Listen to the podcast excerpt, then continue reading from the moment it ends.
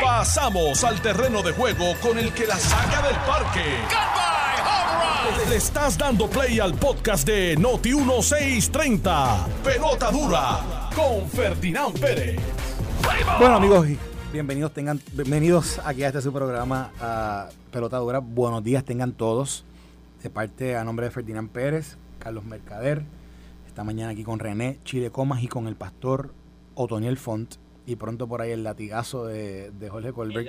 Vamos a estar este, estas próximas dos horas analizando todos los temas que son eh, parte del quehacer noticioso en, Puerto Rico, temas importantes que se están eh, discutiendo ¿verdad? desde temprano hoy en, la mañana. Nosotros vamos a estar estas próximas dos horas analizándolos cada uno de ellos.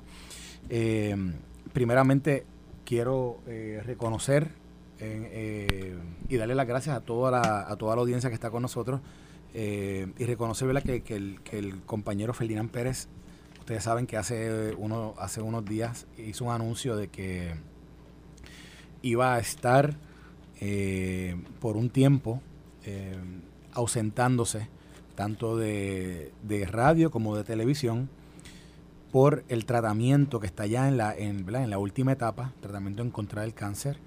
Eh, está pasando por unos, e, los efectos de lo que es la, la, radioterapia.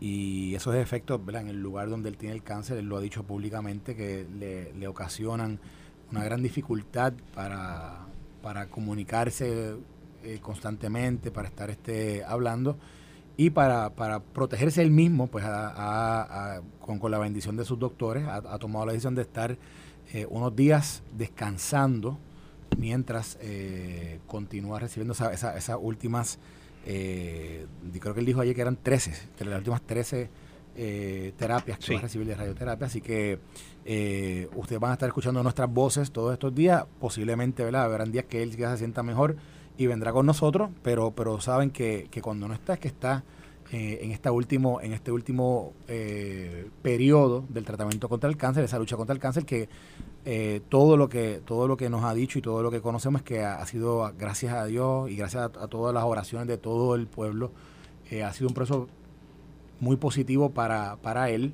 El, saldo hasta ahora en su salud ha sido, ha sido muy bueno, pero tiene que culminarlo y, y lo que culmina pues, pues va a estar eh, en ese periodo de, descanso. Así que eh, hoy no está con nosotros, pero, pero sí nos está escuchando y, siempre los está leyendo a todos los que están con nosotros a través de el Facebook Live de Jugando Pelotadura, todo el que le escribe un comentario, todo el que le envía sus oraciones, todo el que le envía eh, lo que sea, él lo lee y eso créanme que eso, eso eso reconforta, eso da fuerza, eso motiva, eso da alegría y Ferdinand, eh, todo, todo eso lo, agradece. Así que ustedes, yo a nombre de él le agradezco siempre ese apoyo que le han dado y, le pido que lo sigan haciendo. Eh, aparte de eso, pues reconozco esta mañana, como dije anteriormente, está con nosotros aquí el hombre de la carretera número 100, y no es Tony Faz, es René Chile. ¿Cómo, cómo estás, Chile? Buenos días. Muy bien, Carlos. Saludos. Eh, un abrazo a ti, un abrazo al pastor y un fuerte abrazo a Ferdinand, que se encuentra escuchándonos y ya conectado.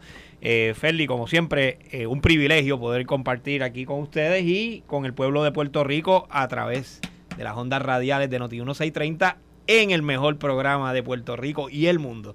jugando pelota dura. Eso es así. Y esta mañana está con nosotros el pastor de pastores. Anda. El pastor que donde quiera recoge una oveja y la y la, y la encarrila, vuelve a Ahí está. no, he podido con ustedes dos, pero algún día lo lograré, así que pero, pero, él trata, pero solo mueve la fe, así que está el pastor Otoniel Font. Saludos, saludos a todos, qué bueno estar aquí y aprovecho, ¿verdad? Siempre nuestras oraciones con Ferdinand siempre pendiente a lo que está pasando y nos alegramos. me alegré de verlo también ayer en el programa, me parece que de, televisión y cuando se da las escapaditas por ahí, sabemos el proceso en el que está y pidiéndole a Dios que todo esto se culmine lo más rápido posible y con los mejores deseos de que todo salga en orden. Así que felices de estar aquí y gracias a todo el público que también que siempre nos apoya, eh, aprovechando este momento, ¿verdad? Que sabemos que Ferdinand no está, pero que están ahí ustedes conectaditos con nosotros. Muchas gracias. así, les, recordamos a todos que nos pueden que nos pueden seguir de nuevo a través de Noti1630, Noti194.3 y a través de las redes sociales por el Facebook Live de Jugando Pelotadura y de Noti1630. Como dijo Chile, usted está escuchando el mejor programa en todo el mundo de, análisis político. Y aquí hay tela para cortar en el día de hoy. Se nos va Stensby y hay que ver cuánta gente está llorando la partida de Stensby y de Luma. Yo, no escuchaba a nadie. No, no, veo, no veo mucha gente. No veo mucho lamento. llorando. No hay Vamos, mucho lamento. vamos, y- hay mucho, eh, no hay entra- mucho luto ahí. O sea, eh, sacan a Stensby, pero entra Juan Saca. Eso es así. ¿Quién es Juan Saca? Vamos a hablar un poquito de, ¿verdad? de, de- de lo, que, de lo poco que conocemos, de lo que, ha- de lo que hay hoy. Entrevista en el periódico de, este ejecutivo que aparentemente había tenido experiencia previa en Puerto Rico por siete años trabajando en la industria de las telecomunicaciones. Sí. Eh, vamos a hablar un poco sobre los retos que enfrenta y, y- y cómo esto también tiene, tiene un incide dentro del tema político en Puerto Rico. así es. Eh, que, que by the way, que, ¿verdad? que esperamos que tenga conocimiento de eso porque esto va a ser un issue, este el tema de la energía es un issue Imagínate tú. todos los días para nosotros. Eh, ahorita vamos a hablar por ahí de lo que la comisionada residente ha estado hablando sobre el Brup. tema de- del plan de ajuste, etcétera, y, y ¿verdad? las expresiones que se han hecho públicas sobre... Háblate sobre- de eso antes que llegue Jorge. Sí, no, no, pero... Háblate de eso, porque No, entonces si no, que no, entonces... Jo- Jorge, Jorge, que ahorita, ahorita lo vamos a regañar porque estaba, estaba en otro sitio. Se nos fue para otro sitio. Como Ole, ole. Se, nos desvió usted, Sí. pastor, que es el que encarrila la oveja. Yo necesito que usted le- Encarrile le, le, a le ese No, ovejo. que- yo, yo le debo algo a Jorge, él que me tiene que encaminar, así usted que le dé a Jorge un, un- lo, lo, lo, lo- le dé un, un buen sermón para que el hombre no vuelva a perderse donde está perdido hoy. Se pero nada, perdió esta porque, mañana. eh, sí. Aparte de eso, oye, esta mañana aquí Alex Delgado, junto, eh, eh, yo, bueno, en el, en el, en el programa de Normando, de sí. Este, entrevistó al senador Gregorio, Gregorio. Matías. Y, el, y el senador Gregorio Matías, eh, como, como ha sido de conocimiento público, Sí. eh, un hijo suyo fue arrestado el día de ayer en un operativo eh, del Federal. federal. del FBI, que básicamente arrestó, ah, fue una redada, ¿verdad? arrestaron a varias personas, pero entre ellos él, que, y a él aparentemente se le acusa de, doble, de dos asesinatos, uno de ellos hasta de un policía. Entonces esta mañana, en una entrevista que, que diera el senador Gregorio Matías, que fue una Fuertísima. entrevista Una entrevista Fuerte, fuerte, bien fuerte. Bien fuerte. Eh, yo, yo ¿verdad? El, el que pueda, el- no sé si ahorita podemos, eh, quizás repetir, repetir Pero parte, fue, parte de esa fue entrevista intensa, ahorita. fue intensa. Este, yo la escuché y de verdad Porque, muy fue muy, fue, yo digo que, que pues, bien fuerte cuando un padre Ujú. cuando de un hijo eh, y las circunstancias que frente al hijo, pero fíjate, él, él usa unas palabras muy, muy contundentes cuando dice, si, mi- si hay prueba de lo que, de lo que se le acusa a mi hijo, que cumpla, como Sí. cuando yo tenía que arrestar a alguien, que arrestaba a alguien de asesinato y yo, y yo quería que todo el peso de la ley le cayera, pues así mismo quiero lo mismo. O sea, digo, son, son, nada, fue bien contundente, vamos a ver si ahorita lo podemos repetir, pero pero pero nada eh, creo que creo que es, creo que es noticia eh, interesante para analizar cómo el impacto del crimen en Puerto Rico eh, y, y- y cuando le cuando le toca a alguien ¿verdad? que es una figura pública como en este caso como lo es el senador Gregorio Matías aparte de eso hablando del tema de judicial ahí también estaba Arcángel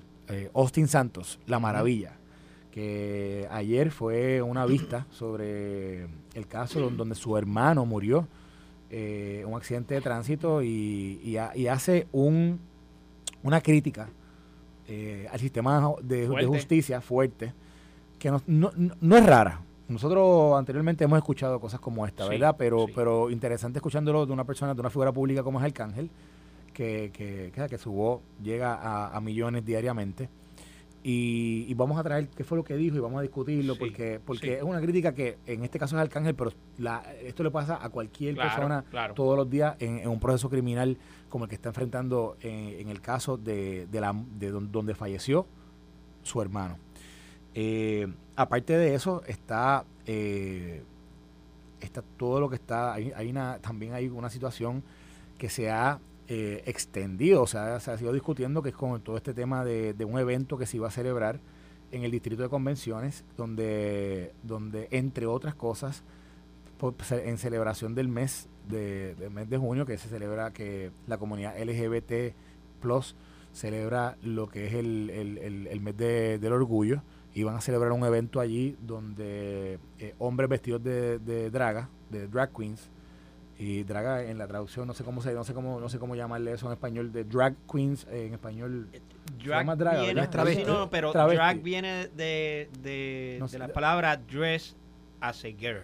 Por eso sí, pero, Sí. pero o sea que en español dicen drag. Yo no sé si, yo no sé, si- no sé si es peyorativo y, y si es peyorativo me excuso, pero, pero ¿verdad? en español yo escucho que dicen drag. Sí, yo no sé si es son, prerrogativo. son, son drag queens. Eh, donde una, una, y, una, es una expresión artística que ellos hacen, ¿verdad? Y, y, igualmente entiendo que hay algunos que se visten así y es porque se sienten de esa manera y, lo, y lo representan pues, de esa forma. Y va a haber un evento donde, donde los drag queens le van a estar leyendo libros de niños eh, de, y, de, y de temas de, de, de Supuestamente cuentos infantiles, ellos iban a estar leyéndoselo en unas esquinas los niños y, que llegaron. Y la senadora Joan Rodríguez Bebe él ¿verdad? denunció que por qué eh, tener que hacer esto con los niños. El, el, la gerencia del distrito de Inmóvil decidió eh, no, no, no, ¿verdad? no, no continuar con ese evento. Ellos decidieron hacerlo en otro lugar. Y terminó en el centro de convenciones y, a, y a Rax, no no en el distrito, en el distrito de Inmóvil que es, que es la parte que es la parte privada del centro de convenciones exacto pero lo, lo movieron al centro de convenciones el lugar que encontraron en San Juan es que van a hacerlo en el centro de convenciones, no, en el distrito. No, no, no, no, no, no. la última noticia que yo vi dice Glitter y va a ser en el centro de convenciones. Ah, lo cambiaron. Bueno, sí, lo, lo mudaron el evento, según lo que yo entendí hasta ayer, y va a ser en el distrito T-Mobile, como tú estás diciendo, por las altas críticas y fuertes críticas, distrito T-Mobile decide no continuar con el evento y ellos comienzan, los organizadores comienzan a buscar un lugar donde hacer el evento en el municipio de San Juan. Y entonces, aparentemente lo que encontraron fue que el lugar en el centro de convenciones se va a estar realizando esa parte del evento. Eso fue lo que yo vi hasta ayer, me parece. El anuncio es cambiado un poco. Puedo tratar de conseguirlo. Me parece que le pusieron el nombre de Glitter o algo así. Y se va a estar haciendo en el centro de convenciones. El tema es que, el tema es que, la, que la senadora Joan Rodríguez Bebe eh, eh, eh, señaló este, este, este, este acontecimiento. El tema, el tema criticó el tema de por qué hacer esta, este tipo de evento eh, con, con drag queens, con niños, porque intervienen con niños. Entonces, a eso respondió el, eh, el, el, rapero este villano antillano. Y entonces eh, ella le responde a villano antillano. Hay, hay unas expresiones que ahorita podemos también reproducir. y, tenemos también por Y, podemos discutir ¿verdad? todos los pormenores de, de ese tema.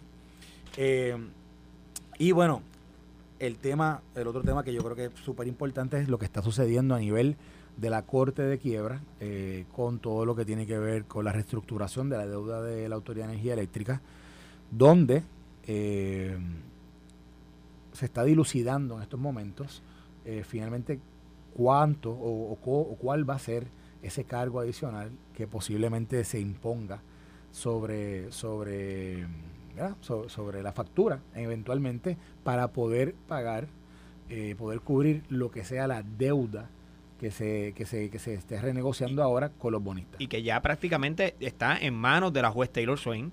Y, bueno, y, para decirlo como es, o sea, lo que se va a imponer es un aumento en la factura de luz que todos pagamos y que, y que se ¿verdad? Eh, estima que pudiera llegar al 30% de aumento, Carlos. y, esto, y esto obviamente no es un costo y cuando estemos cuando toquemos el tema, quiero darte mi opinión sobre esto porque el problema es que no lo estamos pagando realmente nosotros. Esto es un cargo que se lo estamos imponiendo a nuestros hijos y a nuestros nietos. Ni tú ni yo vamos a estar trabajando cuando, cuando podamos terminar de ver pagar esa deuda. Por lo tanto, se lo estamos dejando en herencia a nuestros hijos y a nuestros nietos. Sí, ¿no? ¿Pero se le está dando en herencia a la juez o se lo dejaron en herencia a los políticos anteriores? Bueno, la deuda estaba como quiera. quienes se lo están y de dejando, billones de dólares. Quienes se lo pues están dejando son los que todos los que endeudaron el país y los que y los que llevaron a la quiebra energía eléctrica. La juez lo que va a hacer es reducir un poco la deuda que ya no que teníamos. Por, supuesto, la juez está tomando en consideración porque o sea, ella tiene ante sí si hace una reducción de cuánto va a ser, pero también tiene ante sí de, de poder desestimar el, caso. y si lo, desestima es peor. Lo que me gustaría que, ¿verdad? Que yo creo que tú y yo estamos claros, pero el pueblo también tiene que estar claro que esto es consecuencia de las malas decisiones pasadas y que la juez viene a ser alguien que viene a intervenir en este momento y que la gente hoy la ve como a ella como mala, pero en realidad ella está eh, eh, ejerciendo su función como juez y los que causaron esta deuda fueron los políticos anteriores claro. y la mala administración en el pasado y por supuesto todos los votantes que, que votamos mal en los años anteriores. De acuerdo. Entonces, eh, que, para que la gente tenga claro quién es el enemigo.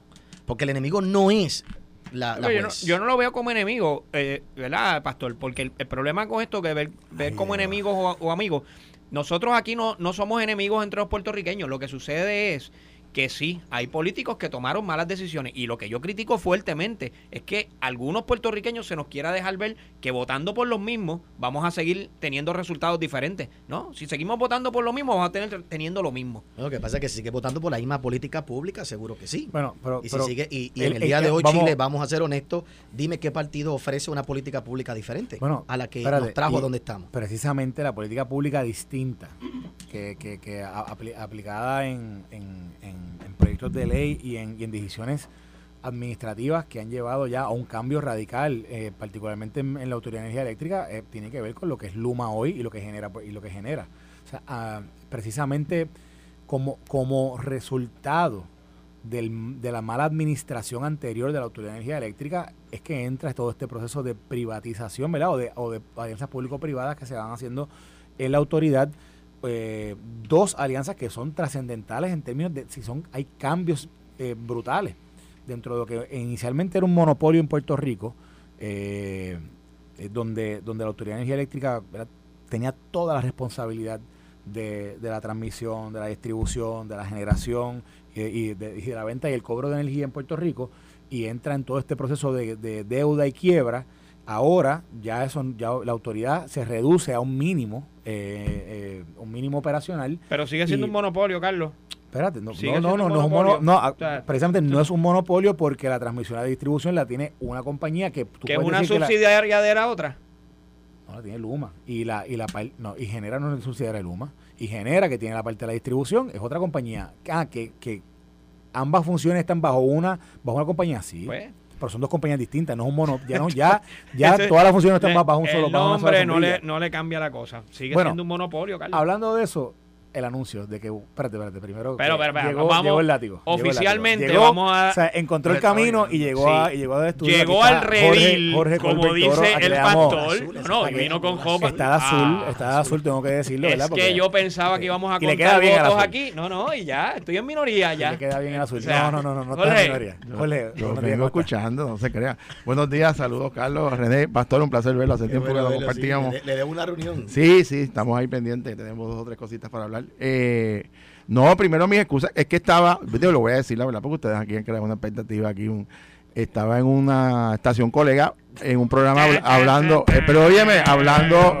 hablando de, eh, de Luisa Pitiganda, la primera dama, es un programa Sí. que se hizo y me pidieron, ella sustituyó mi escaño cuando yo salí de la cámara, eh, así que no puede decir que no, pero estoy aquí y no he opinado de muchos que- temas. que ayer El- lo dijimos, pero lo repetimos Sí. aquí hoy nuevamente en el programa. nuestro, pe- nuestro pésame, ¿verdad? A la familia del Ujú. exgobernador Aníbal Acevedo Vilá, a sus hijos, eh, a la familia de, de la, de la ex representante eh, Luisa Piti Gándara. Eh, yo sé que ustedes fueron ¿verdad? Colegas. Yo- yo conocí a Piti creo que en dos ocasiones, pero muy brevemente, pero, pero he escuchado historias muy bonitas del trabajo de, de, de Piti Gándara con, con, con, con personas de su partido, con personas de otros partidos, pero siempre ¿verdad? trabajando por la niñez de en Puerto Rico y, y ¿verdad? eso se le reconoce, ese es el legado que deja eh, Piti Gándara en, en la parte del servicio público. Pero aparte de eso, dicen una, una vida, una persona sumamente generosa, eh, llena de mucho amor en- entre los suyos, y eso ¿verdad? se le reconoce y, y, y, ¿verdad? le pedimos a, a Dios ¿verdad? que los esté acompañando a ellos en este, en, en este momento. Así es. Sí, pero este, volviendo a los temas de noticias, by the way, que me acaba de llegar una noticia que el presidente Trump emitió un comunicado anoche que dice ha recogido 6.6 millones de dólares desde que anunciaron el... el- ¿Viste la encuesta? eh, la ¿Cuál? ¿No encuesta- viste la última? No, no. La verdad que esto es un fenómeno, yo, yo de verdad que no. Eh, él estaba, bueno, ha estado al frente de- sobre DeSantis, era el, el gobernador de Florida, Florida. por varios, 5, 6, 7 Cinco puntos. Por más. Bueno, ha, ha ido creciendo, y estaba en los 54, 20, casi 30 puntos. Pues después que lo acusaron, subió a 61%. En la encuesta de CNN que es demócrata, que es liberal. O sea, Es un fenómeno. es una cosa que yo, eso hay que sentarnos a analizar eso con calma. Claro, eh, hay un elemento, presumo yo, que en el discurso que era que él siempre ha levantado, el elemento de que es una, hay una persecución eh, contra él, bueno, en algunos sectores del Partido Republicano eso cala, obviamente. Y, Ah, mira, mira, me enviaron, me enviaron la encuesta. Lo Está que tú está dices, está está en 60%, 59%, de Santis 19, Pence 8, Imagínate. O sea, Scott ex- 4, o sea, abrió 3. más la, Sí. la, la Se brecha. desinfló de Eh, Santi. Está por 40 Sí. puntos arriba. Sí, eh, así que es una situación, un fenómeno político bien interesante. Una cosa que gane la nominación, otra cosa que gane la presidencia, ¿verdad? Pero eso va a haber, ¿Tiene duda de eso? va, va a haber, va a haber, te- bueno, lo que pasa es que la pregunta es si Biden llega a, a la candidatura, porque también está en una situación complicadísima. Los números son terriblemente malos y las de Kamala Harris de vicepresidenta, tienen peor que, también. Tienen que contratar 10.000 mulas esta vez para poder llenar, porque Bueno, la verdad que y- no van a y- poder. Y mira qué interesante cómo se le pone el panorama a Biden ahora, que, que Putin hace unas expresiones en el día de ayer y dice, bueno, ustedes quieren que se detenga la guerra en Ucrania, esto es sencillo, esto está en manos de los Estados Unidos y de la OTAN. Mira, yo, yo creo que, que la podemos analizar tantas cosas ya se nos ha ido la media hora No, no, no, simplemente no, a los titulares, pero, con- con pero el con tema- respecto a Trump, Trump, Trump, Trump es un fenómeno que yo creo que estamos viendo en el mundo entero, donde la gente de extrema derecha están ganando terreno. Lo vimos en Italia, lo vemos en, en Salvador, gente cuando están llevando un, un- donde no hay no hay paños tibios, esto es lo que hay, esto es lo que yo creo, esto es lo que creo, punto se acabó. Están haciendo el contraste totalmente en contra de la izquierda. Y es lo que estamos viendo. Entonces, la gente yo creo que está despertando. Mira, lo que pasó en el distrito T-Mobile no fue provocado meramente por Joan. Es lo mismo que pasó en Target, donde la comunidad en general hizo un boicot en contra de Target, donde la comunidad en general ha hecho, diciendo, ¿sabes qué? Hemos permitido Bueno, un lo montón de cosas. con Bud Light, que- lo que pasó con Bud con Light. Bud Light. Hemos hecho, no, y con Target también. Sí, pero, Le dieron Bud- 10 pero- billones de pero- sí, yo lo sé, pero Bud Light, Bud Light, las acciones han bajado Sí. 80% el valor. Y perdió 80% y- de Bud Light, que es la cerveza de Estados perdió- Unidos. O sea, que es el... Y Target perdió 10 billones de dólares. Y esto no fue un boicot organizado.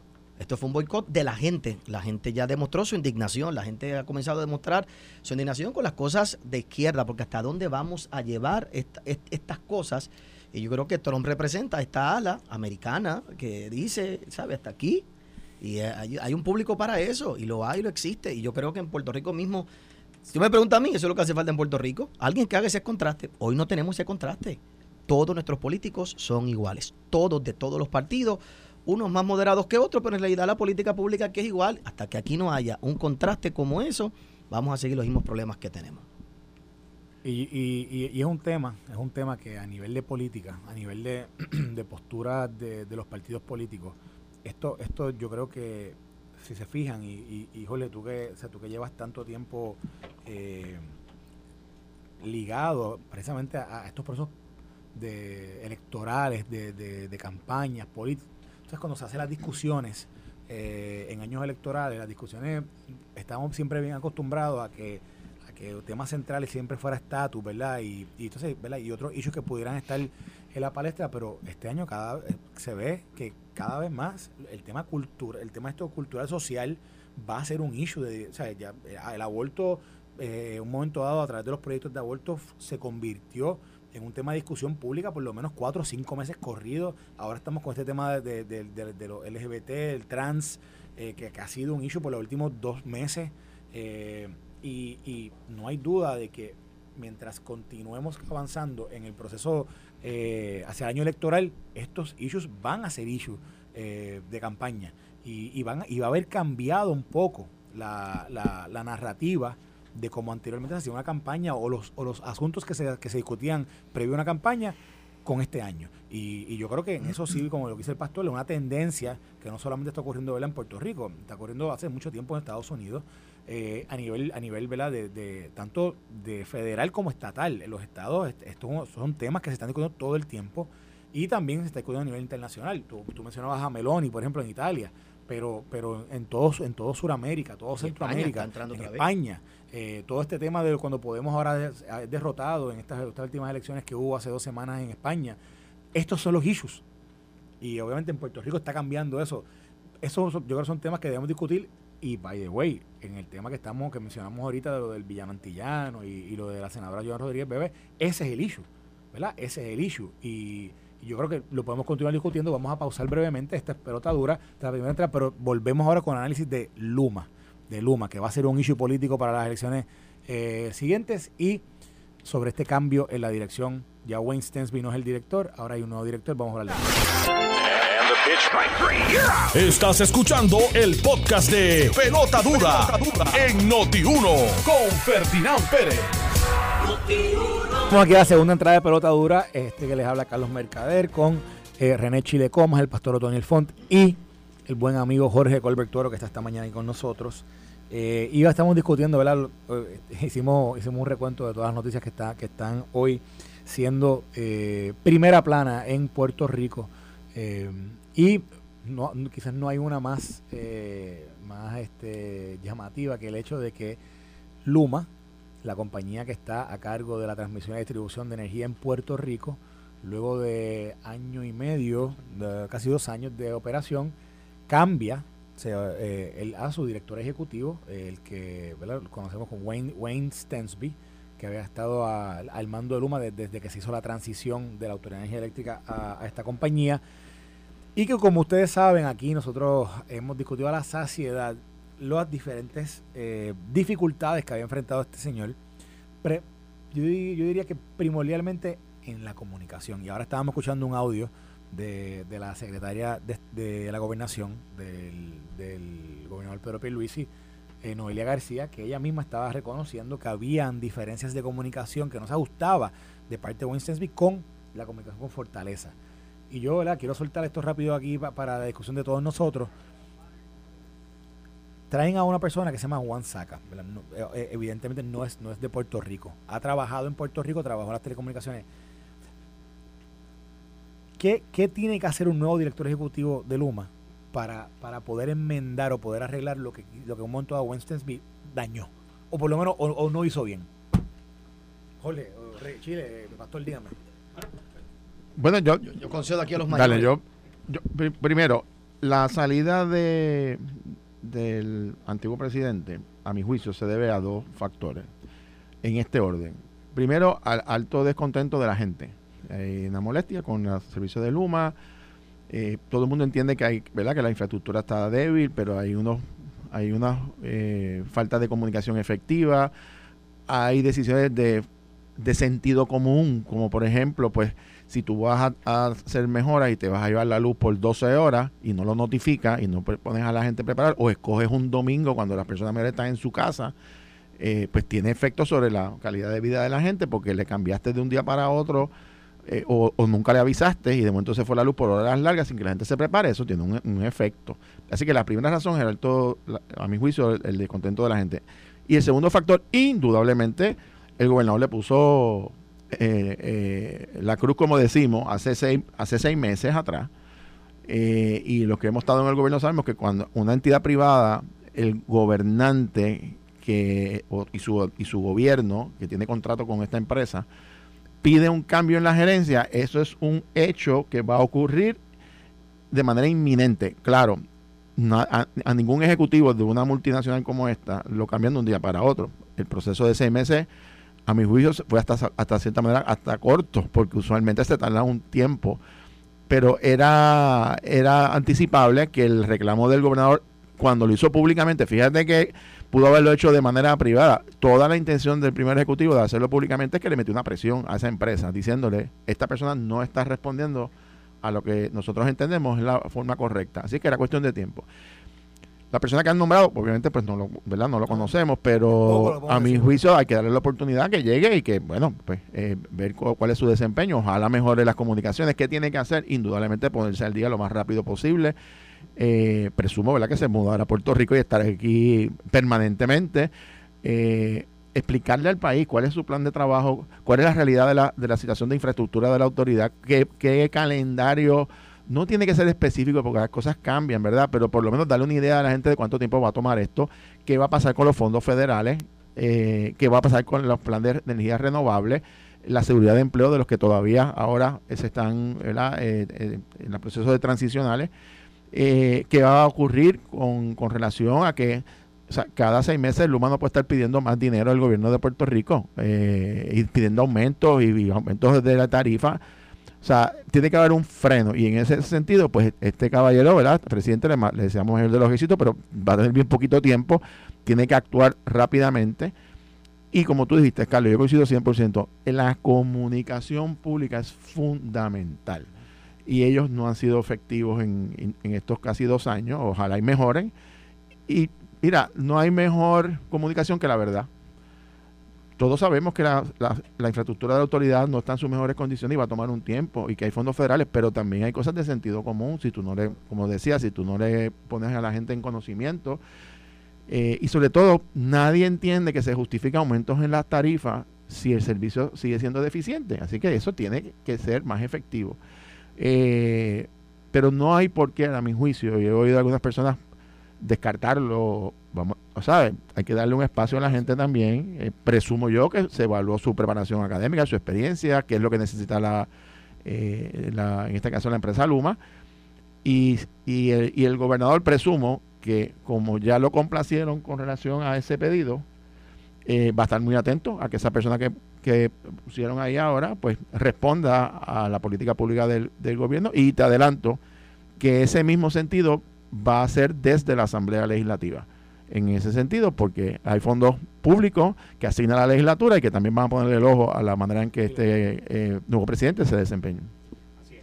Eh, Jorge, lo tomo ahí mismo donde Jorge, lo tomo ahí mismo donde lo deja y te doy mi opinión sobre esto. Eh, fíjate que desde un principio la falta de buena comunicación eh, y obviamente viniendo del director ejecutivo de una empresa que viene a sustituir quizás la empresa más grande que los puertorriqueños tenemos y que de alguna manera el puertorriqueño no, es que esté acostumbrado, sino es que le gusta que lo mantengan informado, particularmente si es uno de los servicios más importantes eh, que el puertorriqueño utiliza, que es la luz. Desde un principio, la comunicación con este señor no fue la mejor. No, fue la mejor con el gobierno, no fue la mejor con la Asamblea Legislativa y no fue la mejor con la comunidad. Fíjate que se pueden señalar muchísimas, muchísimas situaciones.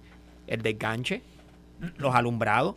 Aquí se prometió cambiar las luminarias de no sé cuántos cientos de miles de eh, postes en la isla y no, no, no se ve el cambio. Igual, el servicio al cliente, que es uno de los aspectos más importantes que Luma tiene que trabajar, no se ha atendido debidamente. Y te explico. Las quejas generales que tú escuchas, que nos escriben los amigos, que nos señalan, es que, Carlos, no me mires así, es que no llega el servicio al cliente de manera, o sea, efectiva. Las personas llaman, tengo esta situación, mira, necesito conectar una residencia nueva o necesito trabajar con unas personas mayores que no tienen el servicio, que se le va toda la semana y no hay consecuencias, no hay seguimiento en el servicio al cliente. Y eso es un asunto, o sea, me parece a mí, de primera categoría en cómo las personas han ido viendo y entendiendo el servicio de Luma. Si tú te fijas, llega este señor nuevo a Puerto Rico y como bien dice, lo escuchamos hoy en las primeras entrevistas que ha dado el periódico por escrito. Y me parece que tiene un reto grandísimo. Número uno, de poner el nombre de Luma nuevamente a ser creído ante el pueblo de Puerto Rico. Y número dos, entra en un momento bien difícil porque entras en plena temporada de huracanes de, de cara a la parte más activa de la temporada de huracanes. Por lo tanto, tiene ante sí el reto de poner a Luma inmediatamente en shape. Número dos, que los puertorriqueños sepan que el plan de desganche y de trabajo para que ese, esa, esa distribución esté al día ante cualquier eventualidad esté lista. Y los puertorriqueños quieren saber eso. Y número tres, que pueda comunicar efectivamente lo que está haciendo o los logros que está teniendo. Porque puede ser que tú internamente digas, mira, es que eso que está diciendo Coman no es correcto porque yo estoy haciendo esto, esto y esto y esto. Se lo dijiste al pueblo. Hiciste una, una conferencia para transmitirlo Fuiste a la Cámara de Representantes, a las vistas que te citan y le dijiste allí a los, a los representantes y a los senadores, mire señores, estamos haciendo esto, esto, esto, esto, y me falta por hacer esto, esto, esto y esto de aquí a diciembre. No, pues esos son los retos que este señor tiene. Y si logra, y si logra, y yo espero que lo haga, porque dependemos de ellos constantemente, tiene que sentarse con nuestros legisladores. Nuestros legisladores son nuestros representantes, los representantes del pueblo, y tiene que ir allí a dar cara. Si no lo puede hacer, y si su actitud va a ser como la de este señor que acaba de irse, de decir, no es que yo soy una empresa privada y a mí no me puedes estar llamando para allá a, que yo le esté informando a los puertorriqueños todo lo que estoy haciendo. Pues mire, señor, si no estás dispuesto a hacer eso, no te metas a esto. Porque tú vienes a sustituir la empresa más importante que los puertorriqueños teníamos. Pastor. Eh, Bien rápido la locución. Mente maestra que le busque un té de campanilla. Sí, sí, sí, a- sí. a Chile, No, ya me escribió Paco que me, que me mandaron para acá el troc de el agua que Sí, mira, Mente Maestra tiene allí el, spray. Ahí. está. O el agua sal, que hay una agua sal que la tenemos preparada para Carlos, que es con agua de coco. Yo le saco el agua de coco y me la tomo. Pero Mira, es que tiene que ser así. Tres puntos muy rápido. Yo creo que número uno, el gobernador se apunta a una. Eh, respondieron, quizás nosotros pensamos que fue muy tarde la respuesta, pero yo creo que esto es algo que el gobernador puede decirle ahora a todo el mundo. Yo fiscalicé, yo pedí y se ejecutó como quiera. Punto número uno. Número dos, creo que hay que dar la oportunidad al caballero y no podemos pretender que de un día para otro eh, las cosas se arreglen. Número tres, yo siempre he oído aquí la queja de la comunicación. Que, la comunicación, que la comunicación, que tiene que responder a los legisladores, que tiene que responder a aquello, lo otro. Yo creo que este es el mismo problema que tenemos en todo el país. Si queremos que un secretario de justicia, un secretario de educación, un secretario del otro, que esté metido en todas las vistas públicas, que esté metido en todos sitios, que esté metido en todo lugar, que esté respondiendo a la prensa 24 horas al día, no se le dé espacio para hacer su trabajo. Si queremos que una persona venga aquí que esté todo el tiempo dando explicaciones que no queremos oír, la verdad es Chile, que en nuestro país decimos que queremos oír la verdad y el puertorriqueño no quiere oír la verdad. Se la Cuando se le decir. dice la verdad, no la quieren oír, no la quieren escuchar como quiera, se la pueden decir, se la han dicho. Y ahí donde yo sí te puedo decir en el día de hoy que yo creo que en realidad crearon un issue con este otro hombre de comunicación y de comunicación porque no nos gustó nuestro estilo, el estilo de que él dijo, el estilo que no se comunicó, el estilo que no habló. Pero la realidad es que no se le dio ni el tiempo ni el espacio realmente para hacer los cambios que se tenían que hacer. Y aquí el que pensaba que llegando Luma mañana todo esto cambiaba estaba loco. Pero es que eso fue lo que ellos dijeron. Eh, No, no, bueno. y- Si ellos llegaron aquí comiéndose los sé- nenes crudos sé de que esto en dos años quedaba heavy. tienes. Yo te puedo decir que para mí no. cambió. Ah, pues. Yo te puedo decir que para mí cambió. Ay, Yo te bendito puedo decir que el servicio al cliente a mí es 10 veces mejor de Pues lo que mira, lee los comentarios ahora mismo Ah, bueno, en la- yo no de los sé, yo te amigos. digo- Te- yo te tengo aquí por lo menos Yo 10 te digo de mi diciendo que no les han, y no te les han digo dado el servicio. Que, que hablen de verdad, que vayan y muestren. El servicio de hoy ha mejorado. vamos a hablar, servicio vamos a hablar ha en plata, mejorado. Chile. Vamos a hablar en plata. A- Aquí hay unas cosas que han mejorado. Por hay unas cosas que han mejorado muchísimo en términos de. el- es más, el mismo, el mismo tema de factura. De hecho, ya, ya. da- Pero- dale, lo, Pero- lo que te. pero Chile, pero no- Mira, ser Luma se- se economizó este señor ya la división diciendo- legal. O sea, tú me estás diciendo Completa, que, con tú me estás diciendo, Sí, estás- porque no le hace falta, ya tiene aquí los abogados. Dale. Tú me estás diciendo a mí que hoy, Entonces- que hoy no hay, co- hay cosas que no son mejores que lo que había antes hace dos años Yo, atrás. yo por lo menos, yo, Chile, por Dios. en, mi- en mis O sea, gestiones, en mis gestiones de la iglesia, en mis pero es gestiones que de la iglesia, en mis así. gestiones personales, yo veo un cambio del cielo a la tierra. y- que y- todavía se va la luz de vez en cuando. No, Mira, no, yo no, no, no, no, no, aquí no se va la luz. No, no, espérate, espérate, no, no, no. No, El sistema se va la eléctrico luz. está ¿Qué jodido. verdad? No, no, no, no. ¿Qué te la verdad? ustedes en otro país. verdad. No, no, no, no, no, de. La semana pasada un, Se va un- menos un de relevo de carga. El sistema eléctrico de Puerto Rico está en ruinas. Es la verdad. Y si lo y eso no se le puede, tú no puedes, tú me sugarcoat, eso tú no puedes ponerle ahí un poquito de frosty y decir que no es, ese está jorobado. El sistema de Puerto Rico, lamentablemente, lamentablemente, de las generadoras y, tam- y el tema de, de- de- de transmisión y distribución, recuerden una cosa. Cuando pasa el huracán María, aquí se, se sustituyeron todos los cables y como, y como mil eh, de, los de las torres que se cayeron desde, San- desde, desde Guayama hasta, hasta Las Hasta Marías, las centrales. hasta ajá. allá abajo. Pero eso no quiere decir que se, que se reemplazó el sistema, el sistema es el mismo. El Claro. sistema es el mismo y lo que hizo fue, ¿verdad? Se- hay, hay- hay líneas nuevas, pero no necesariamente se mejoró el sistema. El sistema, eh, como existe y como ha existido por los últimos eh, 40, 50 años, es lo mismo. Y, y- y es- es a lo que yo creo que Luma tiene el reto de adelantar ese proceso de recuperación y de, y de, y de reconstrucción, porque dinero lo tienen. Y, y tienen, y tienen ellos el, el manejo de ese dinero. Y yo creo que la parte de la comunicación, Pastor, lo que dice Chile, lo que decía ahorita es Jorge, ah, yo, yo estoy de acuerdo con ellos en una cosa. La misma que de Trump.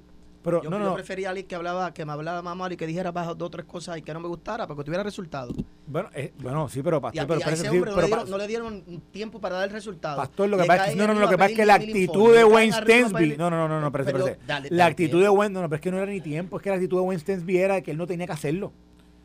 Su actitud era de no tener que hacerlo. Es Y, y ojo, Tampoco tú estás reemplazando una... En el contrato, tampoco lo- el contrato que hicieron, y el contrato que hizo el gobierno, tampoco le exigía todos esos reclamos. Pastor, yo estoy de acuerdo, pero cuando tú vienes a reemplazar... El contrato primero está mal tú hecho. estás si entrando- hacer eso, Mire, teníamos Eh, que hacer el contrato diferente. Mire, la- la- la- las corporaciones tienen un, tienen un tema que es cuando hacen su inserción en el trabajo, en la, en la comunidad donde, traba- donde, donde operan. Y estas compañías que vino a Puerto Rico, eh, Cuantas y Atco, que se unieron para hacer Luma, que vinieron a Puerto Rico, vinieron a trabajar en un lugar que tiene una idiosincrasia particular y ellos tenían que po- posiblemente ajustar, no era que iban a cambiar, pero tenían que ajustar parte de cómo ellos iban a estar operando en el eh, a la idiosincrasia nuestra. Claro. y venían a sustituir una compa- un- una operación y un manejo de una, de, de una compañía que por 60 años se cayó un, se cayó un poste y yo no sé dónde y venía y salía alguien y le decía mira está pagando esto, está pagando esto otro va a pasar esto y aquí no aquí ellos no lo hacían. Fíjate cuando comenzó a cambiar la percepción de Luma cuando añadieron a Amnel, a Amnel Gómez que Amnel, ¿verdad? Un, o sea, que Amnel no tampoco era el, el, el- el supercomunicador, pero eh, eh, daba cara todos los días. Daba cara y Daba explicaba. cara. Y cuando tenía a Daniel Hernández, daba cara. Y eso comenzó a cambiar cuando pasó el huracán Fiona. Y yo creo que eso, eso era una ecuación sencilla de poder de, de- de admitir y aceptar como corporación que tú tienes que tener una mejor comunicación con el pueblo que tú le sirves. Yo, yo, te- yo hago dos, dos comentarios. Primero, y en eso yo creo que va- hay consenso. To- todos tenemos que partir de la premisa en este país de que el modelo de lo que fue un momento dado la Autoridad de Energía Eléctrica no va a regresar. O sea, eh, eh, todos sabemos que esto ya, eso- cambió, eso- esto es un asunto de política esto es un pública. cambio trascendental. trascendental. Y esa es la realidad. Pensar de que el sector privado no va a estar envuelto en el futuro del sistema energético, pues no es real. Eso es el primero. Lo segundo es que hay una cantidad de fondos federales sin precedentes para la infraestructura energética luego del paso de- del huracán María, eh, que fue en el 2017, estamos en el 2023. Y aunque no han pasado eh, eh, todavía seis años, pero sí más de cinco años, nadie todavía ha podido explicar dónde el demonio está ese dinero y por qué no La se ha utilizado. la parte de autoridad. Sí. Exacto. O sea, ¿qué es lo que pasa con ese dinero que, que no se ha podido utilizar, eh, sino en su totalidad, por lo menos una gran, una gran parte de, de- de inversión en la infraestructura? Ahora, la razón por la cual la empresa eh, sustituye o cambia a este presidente o lo devuelve a su lugar original, como señalaba, es que la- la- el reclamo del gobernador, re- recordemos que esto es un contrato, o sea, Luma tiene un contrato que firma con la autoridad energética, sigue existiendo, de hecho, en el contrato dice que es el, sigue siendo el dueño, Correcto. el owner lo llama. Y quien supervisa ese contrato es la Oficina de Alianzas Público y Privada, como la entidad de gobierno, que es el que se supone supervisa. Así que sí hay una responsabilidad del gobierno de supervisar a, a esta empresa privada. Eh, y así está. Y hay unas cláusulas que establecen cómo tú puedes o no cancelar ese contrato. Por eso cuando se empezó a plantear que había que cancelarlo, no se estaba, no se cumplían con los fundamentos legales para la, la cancelación en el momento que se planteó. Y eso era, eso era la realidad. Pero el gobernador, ¿qué hizo? Obviamente, te- te- o sea, no, no, no seamos ingenuos, es un gobernador electo, que, que presumo ya, y todos eh, sabemos que tiene aspiración a una reelección. Sintió la presión pública también Sí, sí, sí. eh, que había unos problemas, por supuesto, que fuese quien fuese presidente de Luma, no lo iba a poder resolver de un día para otro, estamos de acuerdo. Eh, pero también la expectativa para la justificación de la privatización era que esto iba a haber una- un proceso de acelerar el proceso de recuperación que no se dio en unos Pero, términos. pero, ahora, pero, Jorge, pero- ahora, pero espérate, a lo, a lo que quiero ir, lo quiero ir lo siguiente. Son, hay temas gerenciales, eh, hay, hay temas de administración, eh, hay temas de política pública y sí, hay temas de comunicación pública porque al fin y al cabo eh, el país que es el que va a pagar esto y lo está pagando merece explicaciones. Mere- merece que se le diga, y estoy de acuerdo con el pastor en eso, la verdad. Y si la verdad es que el sistema nos va a tomar dos años más recuperarlo, pues, y si el problema es que no hemos podido desembolsar los fondos federales porque hay XY, pues hay que decírselo al país. El país juzgará si las razones les convencen o no. Pues para eso son las elecciones. Gracias a Dios en este país hay elecciones. En otros países no hay. Aquí por Luma sí. no se puede votar, se puede votar por el gobernador. Ah, bien, y, y- Por Luma no se puede exactamente, votar, vota por el exactamente. gobernador. Claro, pero la responsabilidad de supervisar ese contrato es de la administración, porque no anda por la libre la empresa, ¿verdad? O sea, está La regulada. pregunta es si ese contrato se hizo mal de primera intención o no tiene las cláusulas correctas de primera intención. Pues entonces tiene que haber un montón de cambios de legislación que no se han propuesto y Pero- que no se han hecho. Pero, que el pero, contrato pero está bien el hecho. contrato, o sea, yo creo que aquí la controversia no Bueno, está es que, por ejemplo, en el contrato no, no establecen ciertas cosas de mediciones, según yo tengo entendido. Sí. No establece ciertos parámetros, no, no de las cosas que se han estado exigiendo. De hecho, de hecho tiene, tiene que haber alguna, hoy Chile, pero no hay el un montón de las que están hoy, hoy pidiendo. mismo se informa. O sea, ellos tienen la obligación de informar. Ellos tienen la obligación de, de, de- de, eh, mantener las métricas y de mantener eh, Que by the way, la- by the los way. informes. Pero- pero- y hoy pero- mismo sale en el periódico que fracasaron en su intento. Luma fracasó en su intento de pedir que no, no tuvieran que informar ni mantener métricas en los portales. Chile, tú entras ahora mismo a mi Luma, que mi Luma es la aplicación. Sí. Y yo lo hice, esto lo hice hace dos días cuando aquí estábamos hablando de este tema, que ese tema lo hablamos bien brevemente y no, no- no entramos, no, o sea, no, no- no profundizamos en la discusión. Pero lo hice ese día y lo invito a, puedes entrar ahora a mi Luma y busca ahora las áreas de servicio y ahí y tienen un mapa interactivo ahora mismo que te dice dónde hay y dónde no hay servicio. Han habido Así de que, cambios. así que hay unos cambios, eso no lo tenías con Yo, yo yo creo que. Jorge aquí aclaró algo, que aquí hay, la gente quiere resolver este problema con una sola persona, aquí hay cuatro o cinco vertientes. Claro. Yo le voy a decir a Jorge dónde están los fondos de prepa, gastados en consultores. Nadie se atreve a tomar una bendita decisión en este país, Jorge. Los secretarios aquí no se atreven a tomar una bendita decisión por miedo a que le llamen corrupto, por miedo a que hagan una... Aquí hay 500 consultores, 500 consultores, 500 ideas. Sabemos que hay que comprar unas benditas turbinas hace años. Todavía no se ha puesto la orden. Y la gente está cuestionando por qué se va a gastar en una turbina si se supone que después se cambie. Bueno, porque eso para eso fue que se dio el dinero. Y si hubiéramos puesto la bendita orden de hace dos años atrás, tres años atrás, probablemente las turbinas las tuviéramos aquí ahora. Entonces, el problema que tenemos en nuestro país, eh, entre muchas cosas, un problema burocrático dentro de todo este proceso, donde el dinero no se libera, y este es el mismo cuento en todas las otras agencias, en un montón de procesos que hay. La gente también tiene que entender, Carlos, que tú sabes, y sabemos aquí que habían dos tipos de dinero, si lo podemos poner en dos categorías, recuperación y la transformación del país. Una cosa fue la acción rápida que se tuvo que tratar de, de hacer en un momento dado, que se criticó 500 mil veces. Montón de decisiones que se tomaron. Y ahora estamos en una etapa también que va a tomar un- otro periodo de tiempo. En Luisiana tomó 10 años, 12 No, no, que años. todavía está Todavía. Pero digo, no, lo- ojo, pero pastor, aquí, aquí hay un tema con el tema de energía que, que Jorge lo dijo, Chile, Chile mencionó ¿verdad? La- la- los bajones que han habido, hubo uno reciente, hay cada rato en realidad. O sea, el que vive, el que vive aquí en, en el área de San Juan, Guaynabo y Bayamón sabe que la luz se va posiblemente a, o se- está oyendo diariamente casi, eh, aunque sea una vez al día. Pero ellos te dijeron la verdad que estaba- había sido mucho calor. Ellos lo dijeron, pero no gustó esa yo- explicación. de acuerdo, de acuerdo, pero, pero fíjate, no, no, oye. Eso lo publicaron. Y, y se sabía que en verano no iba a aumentar, iba a aumentar la demanda. Pero, pero, pero lo que, a, lo que, a lo que voy es, es por la deficiencia del sistema. El sistema no sirve. Y mientras no haya un adelanto o no se comunique un adelanto en esa recuperación, pues va, va, va a persistir una frustración de decir, pues, ¿y qué me espera el próximo año? Lo mismo. ¿Qué ¿Y qué me espera el otro? Lo mismo. puede publicar Yo- este yo- hombre? yo un decir proceso- algo, la parte de recuperación, Yo les voy a decir ¿Qué, algo qué- qué para que proceso sigan. puede él publicar si hay un problema burocrático en nuestro país para desembolsar un sinnúmero de No, no, Es que lo que pasa es que la burocracia ha existido, existe y va a existir. Y eso no puede ser un impedimento o la excusa para decir, Pues no va a pasar no esto. Lo que queremos es que él no venga y diga, ser el gobernador tiene detenido estos proyectos o la Junta tiene detenido estos proyectos, que lo diga. Pero Exacto, es que, exacto, pero es que tiene que haber unidad de Eso propósito. Y déjenme explicarle lo que está pasando. Mira, esta misma semana, Carlos, y te, te voy a coger 30 segundos. Esta misma semana vimos que se dio un relevo de carga. Le explicaron al país que ese relevo de carga hubiese sido peor si no hubiesen estado trabajando tres o cuatro de las eh, de los generadores portátiles que se trajeron a Puerto Rico y que se supone que fueran creo que siete para, para subir a 700 megavatios y que solamente lograron tener esos tres funcionando, los demás no han llegado, pero que esos tres los tenían funcionando para dar eh, suficiente carga para, para que el sistema no colapsara. Pero estuvimos a ley de nada de que el sistema colapsara y que ese relevo de carga que vivimos hace unas semanas atrás hubiese sido peor.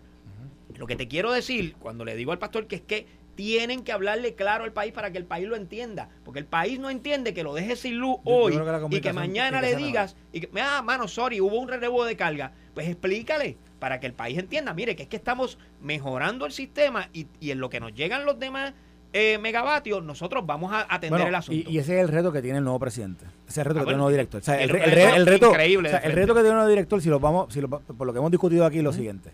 Comunicación, que va a tener que trabajar con ellos.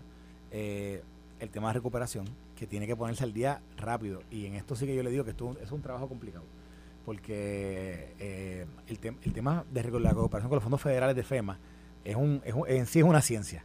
Y tú que ahora que estás acabando tu, tu doctorado, tú sabes, ¿verdad? Que, que eh, hay casi que tener un doctorado para entender todo ese proceso burocrático de, lo que es FEMA y, la, y, la, reconstrucción y los procesos y, los diseños y el project management y todo ese revolú. Y, y entonces, y obviamente iba a tener que coger la operación corriente, que está corriente, y de alguna manera tratar de hacerle, ¿verdad? Mover, mover tuercas, mover el equipo que tenga allí, porque al final del día un director nuevo también necesita un equipo al cual que responde a él. Y entonces, y en la, y en la, y en la marcha, como tú decías ahorita, eh, en temporada de huracanes, en verano, que es el peor momento de, de, donde, donde más carga se le, se impone al sistema, tratar ¿verdad? De, de, tener una operación óptima dentro, dentro de las circunstancias. Así que no la tiene fácil el, el señor Juan Saca. No, la tiene fácil. No, la, mi último comentario. No la tiene fácil, pero tiene el dinero, no hay excusa. Tiene la corta. Y tiene además, no, no solamente, o sea, tiene la autoridad a través de un contrato, pero además o sea, aquí nos hemos traído a la mesa un, elemento importante. El presidente de Estados Unidos designó a la administradora de la Oficina de Energía a que personalmente supervise que se acelere el proceso de recuperación, energética. Y ella ha venido varias veces. O sea, que tiene todo el andamiaje del gobierno federal detrás. No tiene excusas. No tiene excusas. Vamos, no mover la rueda. Yo te puedo decir, y tengo que pausar, pero yo estuve en una reunión antes de ayer y hay una oficina del Congreso súper importante para Puerto Rico, donde yo estaba, estaba haciendo una llamada a uno de, a uno de los personas que estaba en la reunión, porque estaban eh, eh dando el seguimiento a algo que había hecho el Departamento de Energía en Puerto Rico, a ver cómo estaba trabajando eso. Así que hay gente mirando esto eh, todos los días. Eh, nosotros, esto es pelota dura. Esto fue el podcast de Noti 1630. Pelota dura con Ferdinand Pérez. Dale play a tu podcast favorito a través de Apple Podcasts, Spotify, Google Podcasts, Stitcher y notiuno.com.